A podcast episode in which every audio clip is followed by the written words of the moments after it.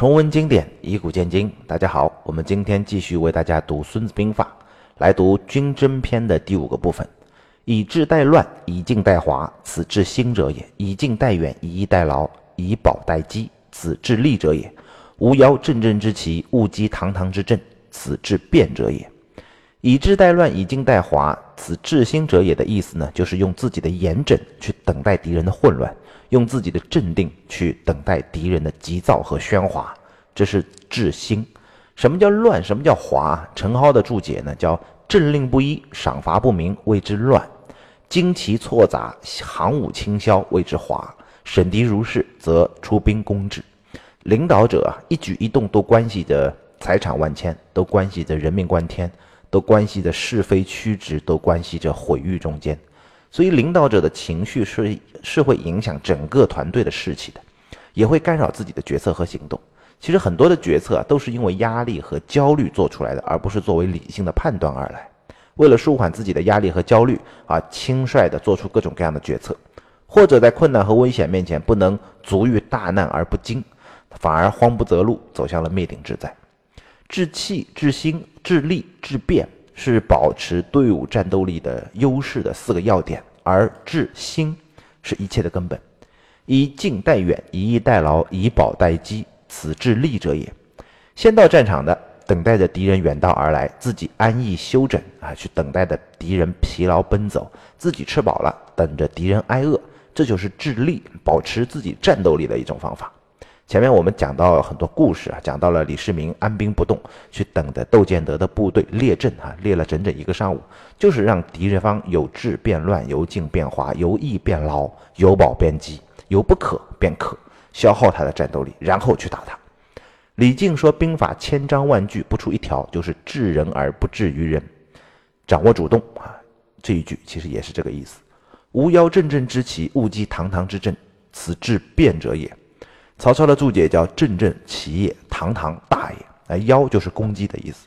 如果对方的旗帜非常整齐，阵容非常的堂皇啊，就不要去攻击他，就避其锋锐，耗一耗他。等他朝气锐没有了，渴了、饿了、不兴奋了，便提昼气堕，暮气归了，然后再去打。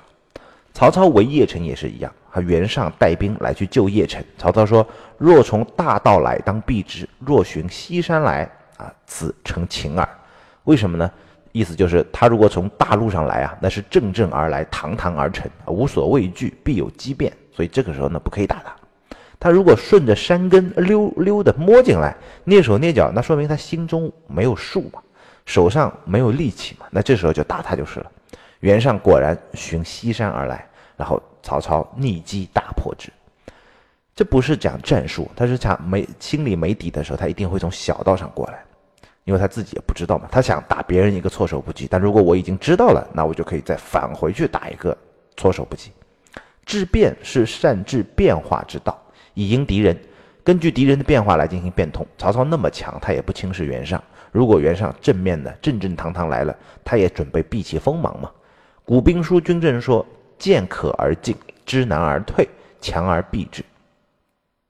接下来一个部分其实讲的是战略。十九世纪瑞士的军事战略家啊，洛米尼五个层次的划分啊，我觉得个人认为是非常准确的。无论你的事业是什么，都可以按照这五个层次来进行对号入座，看看是否能够规划清晰。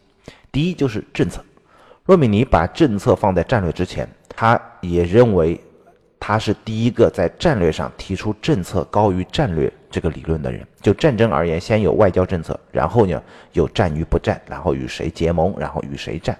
就经营而言，先有我们对社会、对消费者的政策，然后呢才会有做自己的战略。所谓的政策就是我是谁嘛，啊，我代表谁的利益，我的行事方针是什么？呃，孙子讲政策，五十七计里面道就是政策。政策和战略的区别是什么呢？战略是我的战略，政策是我对别人的政策。先讲政策，后讲战略。就先考虑别人，再考虑自己；先考虑利益相关方的利益，然后和各个参与游戏的这种参与方的机制和利益，之后再回过头来设计自己的战略。政策之后，第二才讲战略。战略是我在哪儿，我要去哪儿，我怎么去，是获取胜利的路线图。孙子讲战略是先胜而后战，赢了再打，不战而屈人之兵，这就是他的战略。第三呢，就讲战术。大的战术，一招鲜吃遍天。每一个成功的人都有自己的那个绝活嘛，那就是一招鲜，这就是大战术。孙子兵法的大战术就是以正合，以击胜啊，怎么打它都是分战法，阵兵机兵相互转换，机阵之变无穷无尽。第四呢，讲的是战争勤务。孙子作战篇重点讲这个，他所谓的叫持车千驷，隔车千乘，败甲十万，千里溃粮。没有后勤保障，再大的军队也是不堪一击的，而且非常脆弱。第五呢，就讲攻城艺术，这个时候讲的主要是对于筑垒要点的一些攻守艺术。第六讲的是基础战术，就是怎么打。我们常说的一些战略工具箱啊，战术工具箱，经常用来培训员工的各种各样的方法和策略。孙子兵法这个军争篇讲到了叫。高陵勿向，背丘勿逆，阳北勿从，锐卒勿攻，耳兵勿食，为师必却，穷寇莫追。这就是讲到基础战术层面的问题。兵法不能把所有的情况都写全了，他所以就会害死人啊。我们看看他的接下来的文章。故用兵之法：高陵勿向，背丘勿逆，阳北勿从，锐卒勿攻。耳兵勿食，归师勿遏，为师必绝，穷寇莫追，此用兵之法也。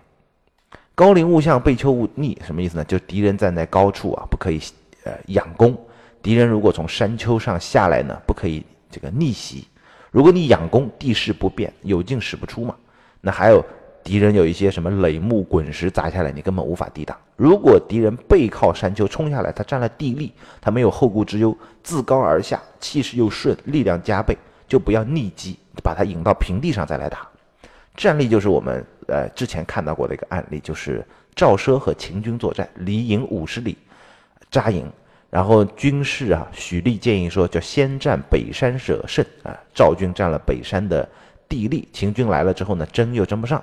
然后赵军重军击之，大破秦军。啊，诸葛亮说：“山林之战，不仰其高，敌从高而来，不可迎之。事不顺，引自平地，然后会战。”不过万事都有两面啊。著名的诸葛亮挥泪斩马谡，《三国演义》里面斩了，但在《三国志》里面那个正史里面其实没斩，他是死在了狱中。还有一个说法就是干脆逃亡了啊，没有回去报道。在街亭之战当中，马谡先是占了山的。在山上扎营，准备等魏军来，居高临下，势如破竹嘛，置之死地而后生。他是有这个想法的。但是副将王平见阻他，他说：“山上没有水源，二没有粮道，如果被包围，你必然会被困，然后被困死，饿死，渴死。”这个道理马谡如何不明白？他当然明白，他要的就是置之死地而后生嘛。而且他准备居高临下，势如破竹，一举把魏军拿下，压根没有在准备在山上久待。什么水源啊、粮道啊这些问题也就不存在了。不过马术忘了一件事儿，就是韩信当年背水一战，置之死地而后生，并没有全部把兵马放在死地，他是有机兵去直取赵军大营来阵机配合的。如果没有阵机分战，你只有一支部队背水而战，那就是那不就不是置之死地而后后生，而是置之死地而死无葬身之地了。马谡没有按照分战法的安排，他准备把全部兵马都放在死地上。王平看他劝也劝不动，还被骂是文盲。你不说他不懂军法，因为王平识字不超过十够嘛。什么马谡嘛，大才子了，自然瞧不起他。王平说：“你要不在山上扎营，那你分一支兵给我，你我住在平地，成犄角之势，有事呢也也可以互相相救。”马谡同意了，所以最后还是安排了一个分兵，马谡为阵，王平为机。魏军大将哈张合来了之后，见到马谡扎营扎在山上，第一件事就是包围，第二就是断水断粮，这都是马谡预料之内的。他还想象不到的就是诸葛亮，就不是他的爱徒了嘛？如果连这个事情都想不到的话，第三件事他没有想到，《孙子兵法》上面没写，就是张合放火烧山。兵法不能把所有的事情写全啊，所以才会害人。这火一上来就不是高陵勿向，背丘勿驰了，马谡军队。饥渴难忍，然后再加上一个烟熏火燎的，一时大乱啊，冲也冲不出去。这个时候张合发动攻击，马谡大败，于是丢了街亭，诸葛亮的整个战局就败了。还有一支机兵王平呢，王平作弊上官没有来救。《三国志·王平传》记载说，叫树涉水上山啊，举措烦扰，平连剑啊，连归剑术不术不能用，大败于街亭，众。尽心散，为平所领千人，鸣鼓自持。魏将张合移其府兵不往毕业，从此王平发迹，成为蜀中名将。你看，其实王平的呃发迹史啊，是让这个马谡自己的兵败来去成全他的。故用兵之法，高陵勿相当中还有一段，叫是阳北勿从，锐卒勿攻，耳兵勿食，归师勿遏，为师必瘸，穷寇勿追。此用兵之法也。扬北勿从是假装败北的敌人不要追。后面有一句就是耳兵勿食，也有这个意思。就作为诱饵的敌人，你不要上钩，派一支部队上去打，假装败退，引大部队来，然后呢出机兵灭掉他。这是标准战术啊，地球人都知道。但是你到了战场上，你还是没有办法判断他是假装撤退还是真撤退，所以才有纸上谈兵这一说嘛。就是你似乎什么都知道了，但是并不能完全判断，这其实就是不知道。扬北勿从，耳兵勿食。读了《孙子兵法》，咱们知不知道呢？正确答案是不知道。知道自己不知道兵法，就算没读啊。韩信破赵之战就是著名的背水一战，用的就是扬兵啊，耳兵和扬北。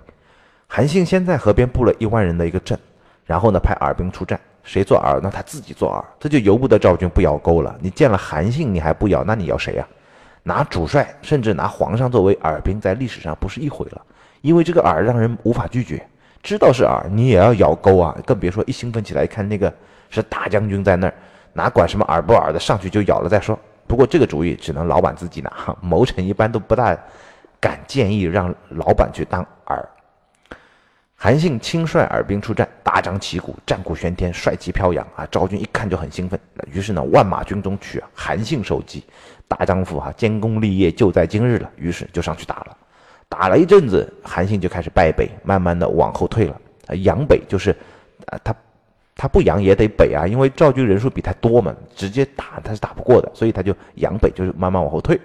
妙就妙在他是真的是真打不过，假装的就跟 这这个假装的真不像假装的了。扬北的时候呢，韩信开始放饵下钩，这就是他的帅气，什么仪仗啊、战鼓啊这些东西全部往地上扔，这是巨大的战利品。得了韩信的帅旗，可以得到极丰厚的赏赐啊！于是赵军空营而出，抢夺战利品，争着去咬那个钩。这个时候，扬扬北勿从，耳兵勿食，两个禁条，赵军都犯了。前头韩韩信呢，已经退到了水边，与列阵的一万人合兵一处，再杀回来。后面有两千骑兵夺了赵军的大营啊！赵军一看前有劲敌，后丢了老巢，于是就溃败了。俗话说，舍不得孩子套不着狼啊！从韩信身上，我们看到了。不把自己放在死地也是套不来狼的。今天的内容就到这儿，我们下期再见。